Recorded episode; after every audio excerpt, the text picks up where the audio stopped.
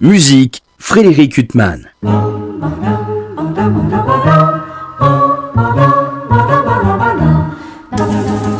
Bonjour, chaque concert du Quatuor de Jérusalem est un événement. Nous avons la chance de les entendre régulièrement à Paris et la chance de pouvoir écouter leurs nombreux disques, tous parus pour le label français Harmonia Mundi, ce dont nous ne sommes pas peu fiers. Mais si chacun de leurs concerts est un événement, celui qu'ils donneront le 27 novembre prochain au Théâtre des Champs-Élysées est assurément à marquer d'une pierre blanche. Il est le reflet exact de leur dernier disque, Cabaret Yiddish. Ils interpréteront un merveilleux répertoire, hommage à un monde disparu.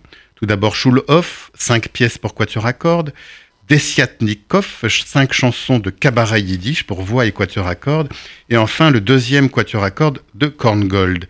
Les membres du Quatuor de Jérusalem ont choisi de rendre hommage à ce compositeur, génie précoce, né à Vienne en 1897, dont le deuxième quatuor ici interprété est un pur chef-d'œuvre. En 1934, Korngold, dont la popularité était immense, fut appelé à Hollywood, ce qui le fit échapper à un destin tragique. Bien que composé en Amérique, son second quatuor traduit sa profonde nostalgie des traditions musicales d'Europe centrale. Et puis Erwin Schulhoff, celui-ci n'échappa malheureusement pas à un destin tragique. Il était né en 1894 à Prague dans une famille juive et son immense talent avait été encouragé par rien moins que Dvorak. Schulhoff mourut en déportation en 1942. Les cinq magnifiques pièces pour quatuor à cordes jouées le 27 novembre prochain par le Quatuor de Jérusalem ont été composées en 1923. Elles possèdent une richesse mélodique et une énergie qui ne laissent en rien présager le destin tragique de leur compositeur.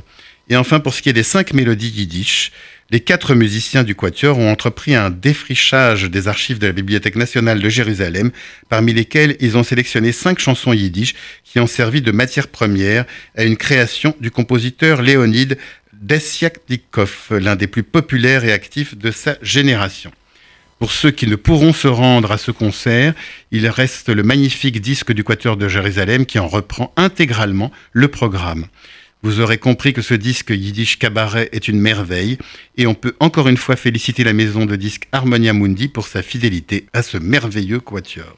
Quant à moi, je vous retrouve dimanche prochain à 23h pour une nouvelle interview. Bonne journée sur RCJ.